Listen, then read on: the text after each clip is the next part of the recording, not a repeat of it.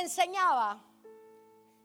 A veces nosotros pensamos que yo soy profeta, que el pastor es profeta, pero cada uno en la casa debe ejercer ese, ese ministerio. Y yo no te estoy diciendo que tú vayas en la calle, así te dice el Señor, así te dice el Señor, porque la palabra es la profecía.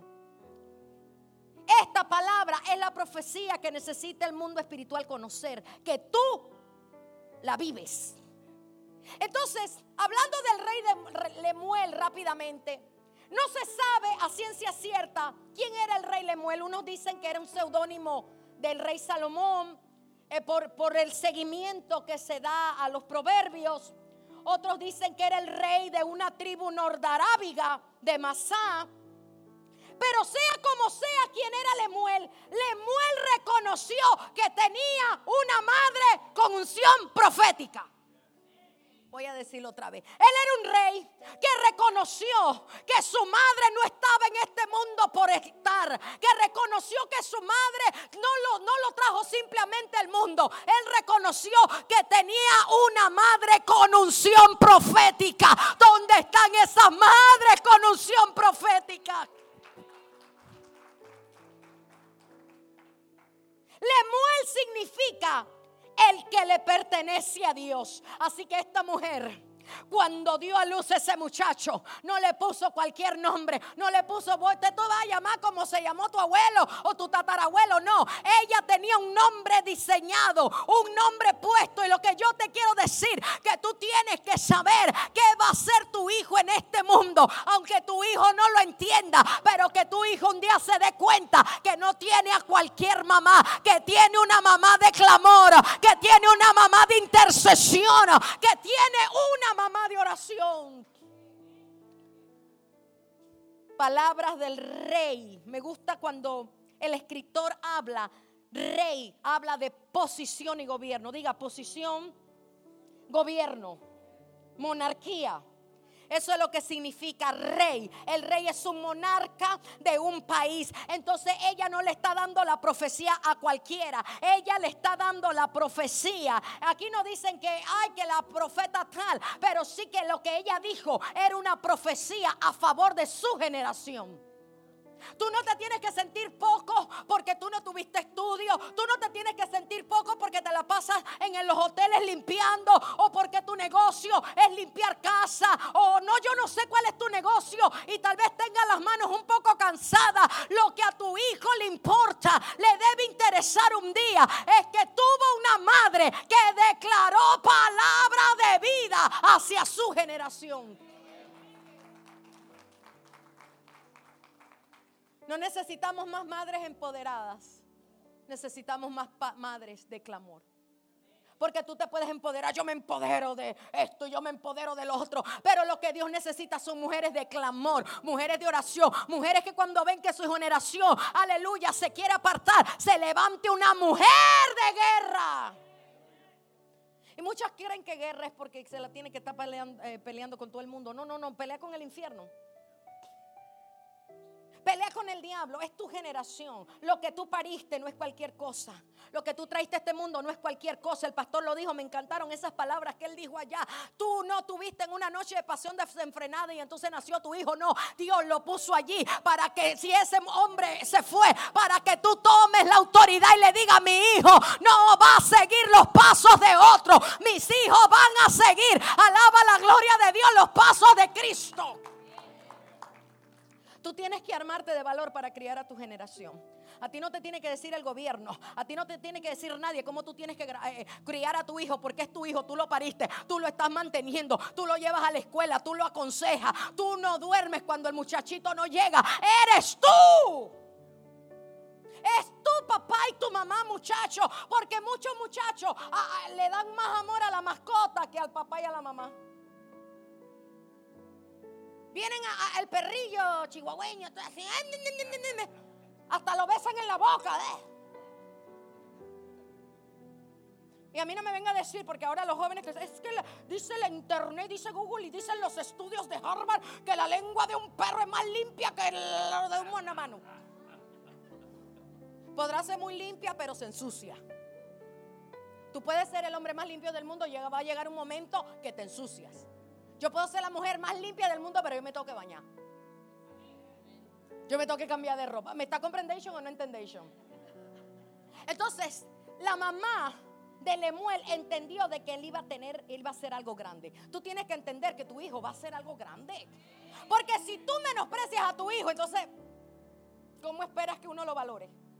Si el primero que tiene que valorar a tu hijo eres tú que lo pariste.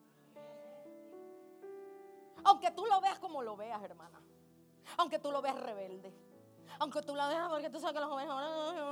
Aunque tú lo veas así, tú tienes que declarar en ellos gobierno.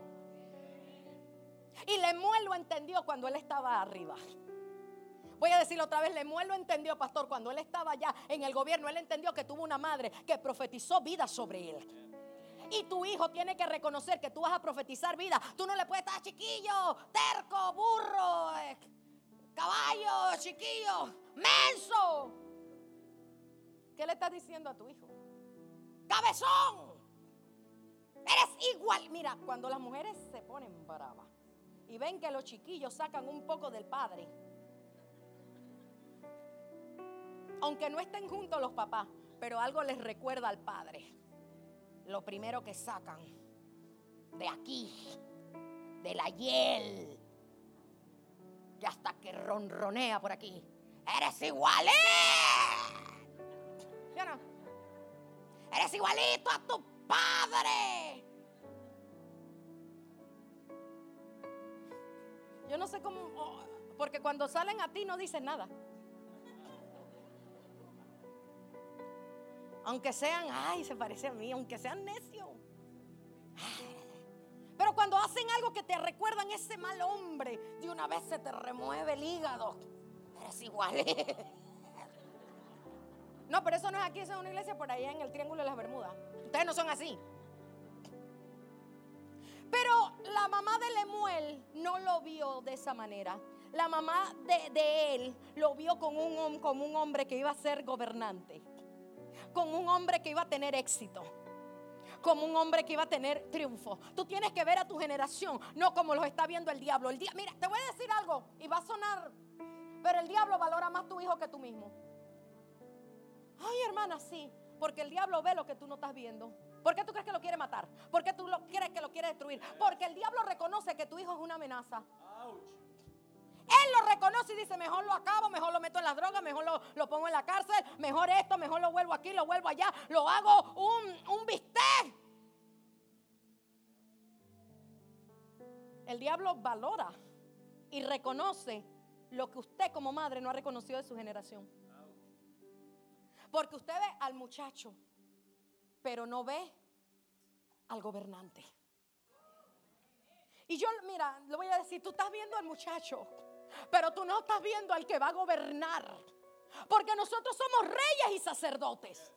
Matthew Henry, el pastor debe saber quién es Matthew Henry. Matthew Henry es un gran escritor y, él tiene una eh, cronología bíblica.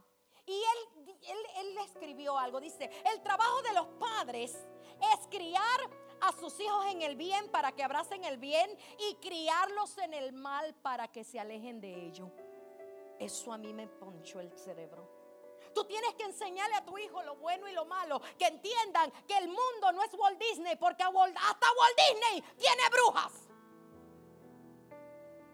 ¿Cuál es tu trabajo? Tu trabajo es que cuando tú, abuelita, ¿dónde están las abuelitas? ¿Dónde están las abuelitas? Tu trabajo es reconocer que tu hijo y tu nieto y tu tataranieto no vinieron a este mundo a ser uno más de la estadística. Vinieron a este mundo porque Dios le va a dar unción de gobierno. Pero tú tienes que creerlo.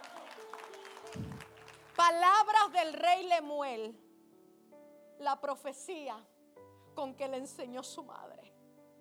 La profecía, pastor, que le enseñó su madre. Ella era una, una, le dicen la reina madre a las que son madre de los reyes. Y por eso creen que él era Salomón. Mira, independientemente de quién era, yo sé que él tenía un nombre de gobierno. Yo sé que él fue escogido. Y tú tienes que entender que tu hijo, tú eres el primero que tienes que reconocer que tu hijo, que tu hija, que tu nieto, que tu nieta, que tu sobrino y tu sobrina son gente de son real sacerdocio. Yo siento la presencia del amado. Ellos no son cualquier cosa. Tú no puedes pretender que tu hijo sea uno más de una estadística. Tu hijo no nació para ser la estadística de un gobierno corrupto. Yo me resisto a creer. ¿Por qué? Porque yo, yo no estoy hablando como madre porque no tengo hijos, pero yo estoy hablando como alguien que fue criada por una guerrera. Yo estoy, yo, yo estoy, hablando porque una madre me crió, porque una madre me instruyó, porque un padre me predicaron. En mi casa era prédica todo el día y cómo me fastidiaba. Porque era palabra, palabra, palabra. En vez de prender la televisión, mi papá era una predicadera todo el día. Y en ese tiempo era carro y cassette. ¿Cuántos conocieron los cassettes? ¿O solamente yo? Ay, ahora que tiene carro, que no tiene hasta CD, no se acuerdan los cassettes. ¿Cuántos se acuerdan de los tocadiscos? De los de acetato. ¿Cuántos? ¿Cuántos lo tocaron? Hay unos que yo estoy viendo que, que escuchaban radio en ese tiempo. Y yo me acuerdo que mi papá agarraba los cassettes de Marino y teníamos un Toyota del 1983, de esos que venían del 84. Antes los carros venían o con aire o sin aire. ¿Se acuerdan, hombres de por allá? Y, el carro que mi papá compró era sin aire, en ese calorazo. Y aceptamos a Cristo. Y eso era poner música marino desde que, desde que él aceptó a Cristo, papá. Él no volvió a escuchar música mundana. Él ponía música típica de cristiana, eh, eh, de todo lo cristiano, y yo atrás con mi hermano. Tú sabes que los jóvenes creen que ellos se estrenaron a hacer los ojos 360 grados. Pero no, mi generación lo hacía. Lo que pasa es que nos enderezaban la, la vista. O lo hacíamos cuando mamá y papá no vieran, porque ahora no se nos... No, mom. Are you crazy, mom? Y ponen la oh".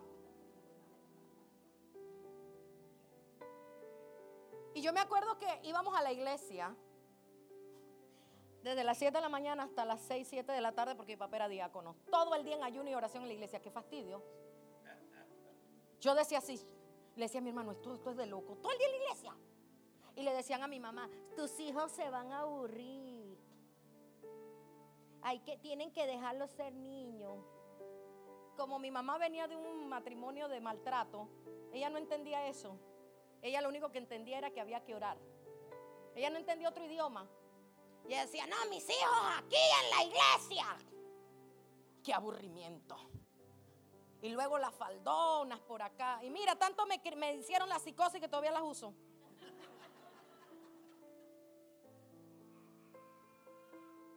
Cuando yo me quería poner esos pantalones que se ponen con manteca. Unos. Y tú, y mi mamá, quítate eso, que aquí es una casa cristiana. En ese tiempo era fuerte la cosa. Yo, pero mamá, yo soy joven. ¿Y a mí qué me importa? Mamá, me invitaron a un 15 años y qué me importa. Todo era y qué me importa. Ay, Dios mío. Cosa seria. Es de este vuelo mi mamá. Pero tierna. Ya saben a quién salir. Y un día a duros, duras penas, muchachos, porque usted cree que usted está en la iglesia. Yo, usted está en la iglesia, usted está sentado, pero yo cantaba y ministraba allí. Y yo tenía que ir con buena actitud, porque mi mamá estaba hacia el frente. Entonces yo tenía que alabar con una, con una gloria sobrenatural. Porque si yo iba así y estaba con el micrófono en la casa, venía la corrección. Y luego esos consejos eran de toda la tarde. Así que yo prefería estar con buena actitud. Pero yo un día cumplí 18 años. Un día cumplí 18. Y mi papá y mi mamá me sentaron en una mesa chueca. Estaba comida por la polilla. Yo no me olvido de esa mesa. En esa mesa tuve las mejores pláticas. No teníamos mesa, no teníamos dinero, pero había gloria en esa casa. Y mi papá le metió unas estacas así porque la, la mesa era pentecostal bailaba. Y yo veía esa mesa chocolate con su cosa de vidrio, que en una inundación la rompió. La inundación, pero yo no sé cómo lo arreglaron. Ahí estaba el vidrio. Y me sentaron en esa mesa chueca, con una estufa que mi mamá estaba cocinando que nada más le servía un quemador. Y nosotras no nos conformamos. Si no es la eléctrica, es la de gas. Si no es la de gas, es la de esto, la, la hipodérmica, la etérnica y todo. Porque las mujeres nunca estamos contentas, siempre tenemos que cambiar algo. ¿Cuántas dicen amén? Ok, qué bueno que hay sinceras y las que se quedaron calladas, yo sé cómo son. Y yo veía a mi mamá con un sartén más, más, negro que este que el, vestido de la hermana. Negrito. Era el único sartén. Oiga, y yo lo estaba buscando en estos días para traérmelo ya lo botó mi mamá. Freía bien. Y yo me acuerdo la estufa. ¿Por qué le estoy diciendo esto? Espérate. Y yo estaba 18 y yo veía la estufa con un quemador ahí. Mi mamá hacía el arroz, los frijoles, el pollo guisado, si había pollo. Todo en un fogón. Yo tengo cuatro fogones y no me alcanza. Toco el horno, toco, y somos mi esposo y yo. Y en esa mesa chueca se, se sienta mi papá y mi mamá y me dicen, ya te hemos guiado, ¿qué vas a hacer tú? Ah, no, ¿de qué me están hablando? Nosotros cumplimos contigo. ¿Qué vas a hacer tú con tu vida? ¿Qué decides hacer? ¿Quieres seguir a Cristo o quieres seguir el mundo? Yo, ¡ah! me están diciendo el mundo. Y en ese día el Espíritu Santo, yo creo que por primera vez, yo sentí una convicción para lo que yo fui llamada, para la que yo fui escogida. ¿Por qué? Porque tuve unos padres porque tuvo una madre. Usted dirá, hermana, pero yo no tengo un padre, pero tienes una abuela. Es que yo no tengo una madre, pero tienes un tío. Alguien te ha criado. Alguien está haciendo el esfuerzo para decirte que tú tienes profecía sobre tu cabeza. Lo que yo te quiero decir, mamá, que mi mamá entraba cuando yo era adolescente al cuarto y me ungía de pies a cabeza cuando me quiso entrar la rebeldía. Una madrugada, yo lo dije ayer en un, congreso, eh, entré. Entraron, yo estaba dormida, era un, de sábado para domingo. Y de repente yo escucho que la puerta la abren. Y entra mi papá porque él pisaba duro y el piso de madera y empezaron y yo no sé qué tanta lengua y yo me levanté hermano asustada hablando en lengua y en el nombre de Jesús espíritu de no sé qué yo no sé cuántos espíritus hay hermano porque a mi papá ahí no se les quedó uno solo que no reprendiera. Espíritu de rebeldía, espíritu de malos amigos, espíritu de... mira hermano, yo, yo perdí la cuenta de cuántos espíritus mi papá reprendió. Y en el nombre de Jesús. Y comenzaron a ungir el cuarto y yo estaba media dormida y media despierta y yo no entendía lo que estaba pasando. Y dice mi papá, vente Chani, vamos a orar por Clarisa. Y yo estaba y me comienzan a poner aceite en la cara, aceite en los pies, aceite en la panza, aceite por todos lados. Parecía fritura.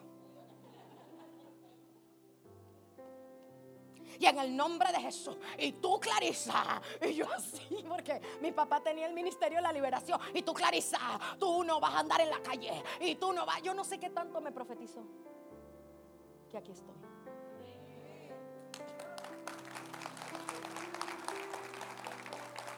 Ahora mi papá está en el cielo y yo estoy predicando. Estoy predicando como una hija. Un día tu hijo va a predicar acerca de ti. Un día tu hijo va a reconocer, oh, mi, mi mamá, mi mamá sabía orar, mi mamá sabía ungirme, mi mamá sabía corregirme, mi mamá entraba al cuarto y me ungía con aceite. Mi papá oraba por mí. Necesitamos mujeres y necesitamos hombres que agarren la autoridad del Espíritu Santo y levanten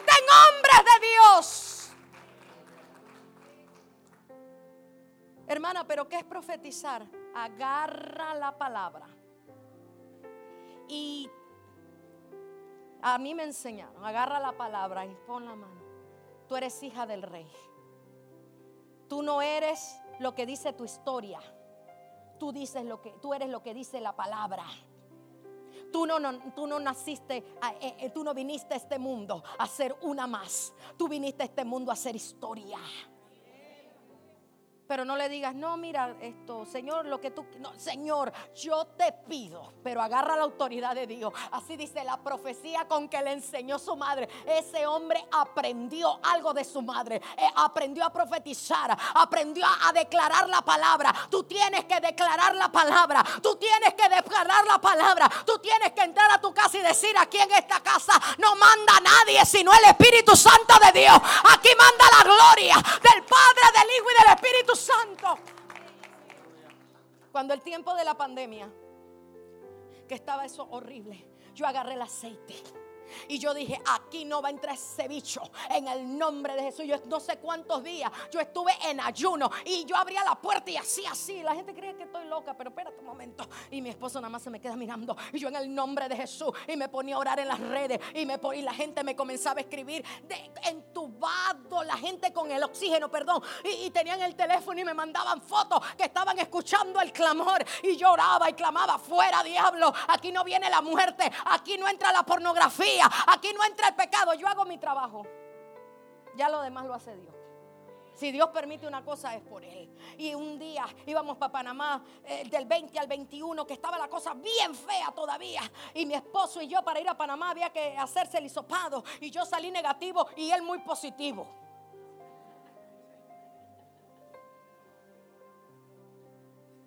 Positivo. Y me le quedé mirando. Tú tienes esa cosa. Y yo no tengo esa cosa. Y al día siguiente había que agarrar el vuelo a las 5 de la mañana, eran las 3 de la tarde y él andaba muy positivo. Y cuando lo vi me pongo, me pongo la mascarilla. Y no me quisieron dar el go a mí por andar con él. Y me quise, dicen los mexicanos, agüitar. Me quise se me quiso ir la moral al piso. Y me le quedo mirando. Y le digo, no acepto ese diagnóstico. No lo acepto. Yo no lo aceptaba. Y le dije, mira, mira, ¿sabes cómo es la cosa? Le dije yo. Claro, ya, ya, ya yo estaba lejos de él, ¿no? Orando de lejos. ¿Para qué le voy a mentir? Y andaba él así con el ala caída. Yo, mañana nos vamos para Panamá en el nombre de Jesús. Y él de lejos y yo de lejos. Y le dije, te voy a ungir con aceite. Casi agarró una pistola. de lejos no. Sí lo ungí. Y le dije, mira, en el nombre de Jesús yo he estado orando todo este tiempo para que esa porquería del diablo en mi casa no entre. Así que no acepto este diagnóstico, no lo acepto, no lo acepto. Y comencé y me embarré las manos de aceite. Y en el nombre de Jesús te vas a hacer ese examen en otro lado. Vete para Hueco, pero no voy a ir contigo. No, porque uno no sabe si Dios dice que quería que le diera. Pues había que guardar cuarentenation. Y estaba la cosa en su máximo y se va él. Y me pongo yo, llamé a mi mamá, mi pastora y yo, vamos a clamar. Y comencé. Y le dije, y cuando vengas vas a venir con el papel que tú estás sano. Bueno, él se fue. Y yo, ¿cómo te fue? Y como, no, no, espérate, no he entrado. Y ya tú sabes cómo somos las mujeres de empalagosas, ¿verdad que sí? ¿Y qué te dijo? ¿Y qué no te dijo? ¿Y, y andaba yo, y yo, rabacande en el nombre de Jesús y abría la puerta. Te equivocaste, diablo. Y me salí. Me salí con ese friazo, era un febrero. Y te equivocaste, diablo mentiroso. Aquí tú no eres bienvenido. Y yo no sé qué tanto oré. Yo creo que el Señor hizo el milagro solo por, por, por verme como parecía una loca. Cuando regresó mi esposo, regresó con el papel. No COVID. Y yo le dije a él, mira, yo te voy a decir algo. Y nos fuimos para Panamá. Pero ahora el problema era yo porque no me querían dar el, papel a mí. Eso fue otro chiste. Pero el asunto es que a mí alguien me enseñó a pelear mi bendición. Yo hago mi trabajo, ya Dios dice, yo sembré a Polo, regó, pero el crecimiento lo da Dios. Lo que yo te quiero decir, tu trabajo es orar y clamar, ya Dios verá qué va a hacer. Pero tu trabajo, mamá, ¿dónde están esas mamás? Levantan tus manos. No digo los hombres porque es, culto de mamá, así que ustedes aguántense para el Día del Padre. Pero no me toca a mí el Día del Padre, toca a otro. Levanta tu mano. Tú tomas la autoridad sobre tu generación. Tú tomas la autoridad sobre los que nacieron de tu vientre. Tienes que tomar la autoridad y declarar de que tu vientre vino gente de Dios para este mundo. Gente de gobierno. Gente de éxito. Gente de triunfo. Yo no sé qué fue lo que tú pasaste. Con esto termino. Yo no sé qué fue lo que tú viviste. Yo no fue, no sé qué fue lo que pasó en tu vida. Yo daba el testimonio y con esto quiero terminar. Una vez, hace muchos años, a mí me detectaron algo en el, en el intestino. Y yo me acuerdo que a mí me dio un dolor tan horrible, tan horrible, tan horrible, que yo me la pasaba horas en el baño. Y mi mamá entró al baño y yo estaba tan pálida del dolor, esos dolores en el intestino, yo no se lo decía a nadie. Y yo lloraba y yo gritaba y mi mamá allí agarrándome la mano. ¿Cuántas mamás son así? Y yo le decía a mi mamá, mamá, yo me voy a morir. Yo ya no aguanto esto, mamá mamá, y yo lloraba, yo mamá, yo me acuerdo que mi papá estaba sentado en un sillón orando y yo gritaba y yo le decía, mamá, ya yo no aguanto, yo me voy a morir y mi mamá me agarraba de la mano allí en el baño y me decía, yo sé a lo que Dios te llamó. Y tú tienes que estar seguro, mamá, a lo que Dios llamó a tu generación. Tú no puedes dudar un solo momento de que Dios llamó a tu hijo, de que Dios llamó a tu hija, de que Dios llamó a tus nietos. No importa lo que diga el diablo, que el Señor lo reprenda.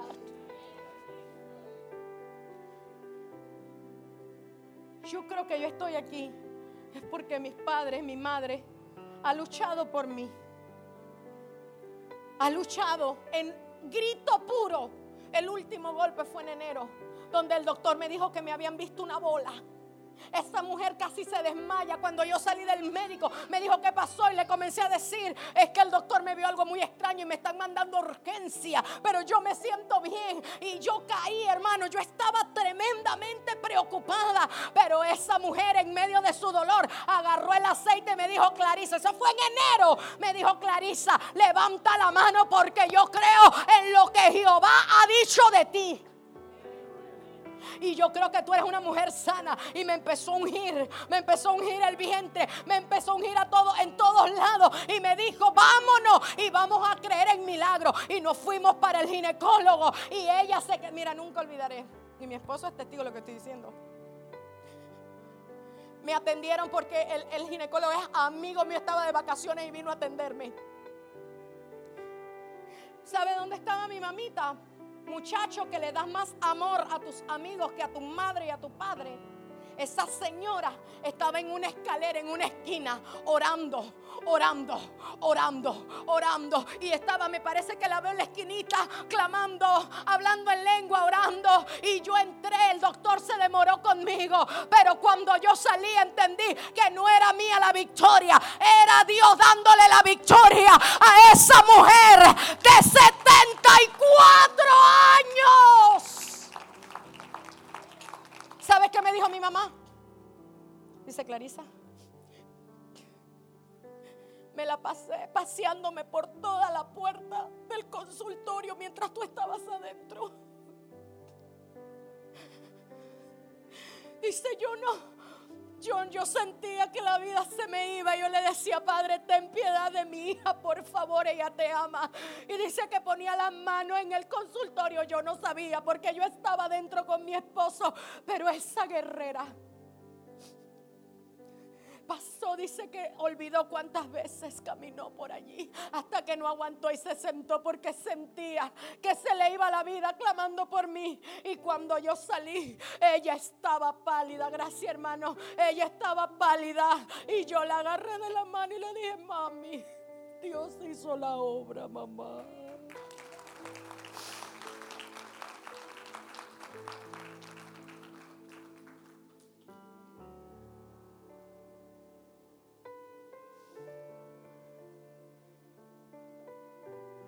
Quisiera, pastor, tener un poquitito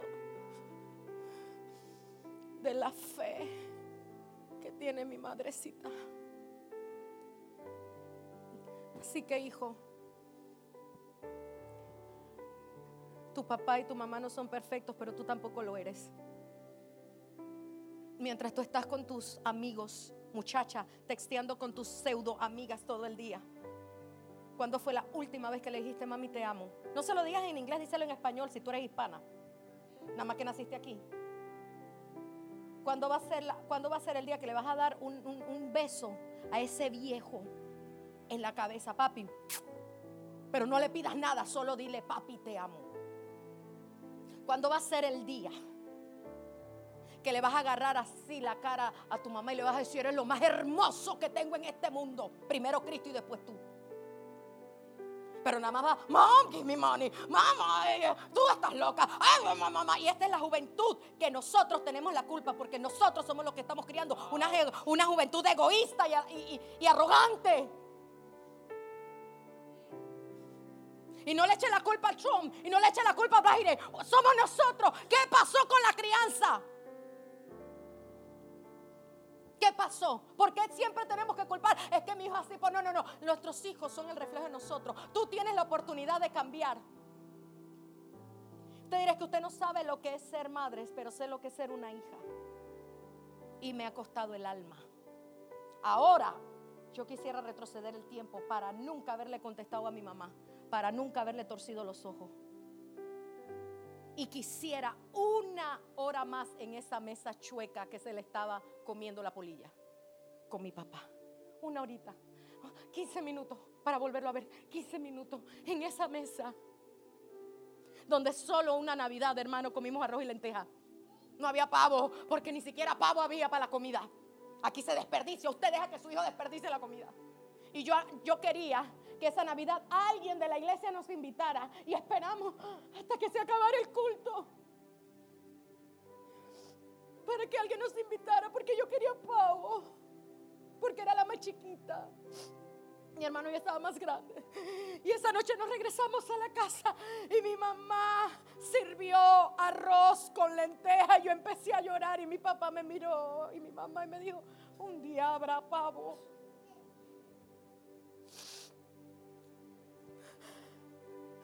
Yo le dije, ¿por qué tenemos que pasar esto? Ahora quisiera comer ese arroz con lentejas sin pavo, con ese viejo. Al día siguiente me dio pavo y ahora a veces ni quiero pavo. Pero un día me dijo, un día habrá pavo, puerco, carne. Ahora hay pavo, pero no está él.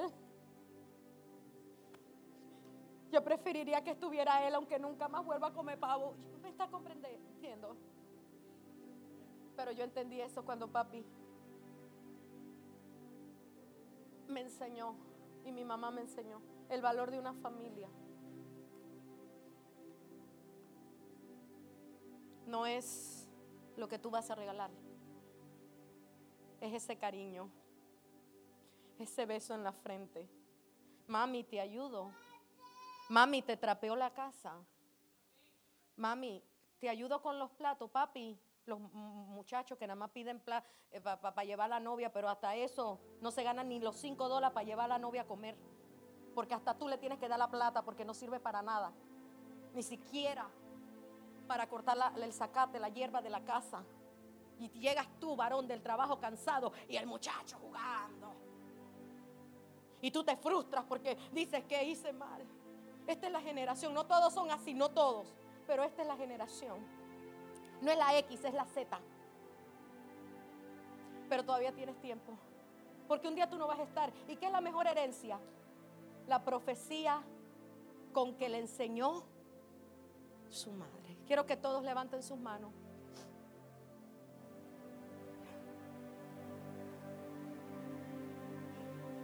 Quiero que te acuerdes de ese viejito que te crió.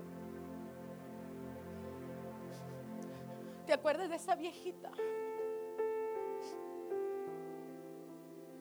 Tal vez la tienes viva. Tal vez ya no está aquí. Te tú viniste a ese país, no pudiste regresar ni siquiera para enterrarla y tienes ese dolor en tu alma de que no pudiste hacerlo.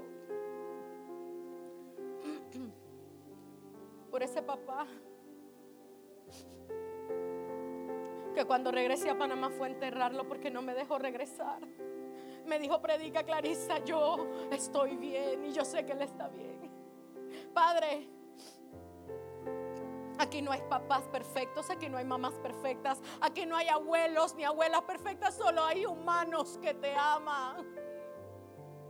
Humanos que están luchando con una generación que está siendo atacada, que está siendo bombardeada su mente, su espíritu, está siendo bombardeado por el infierno. Pero todavía hay una familia en esta iglesia.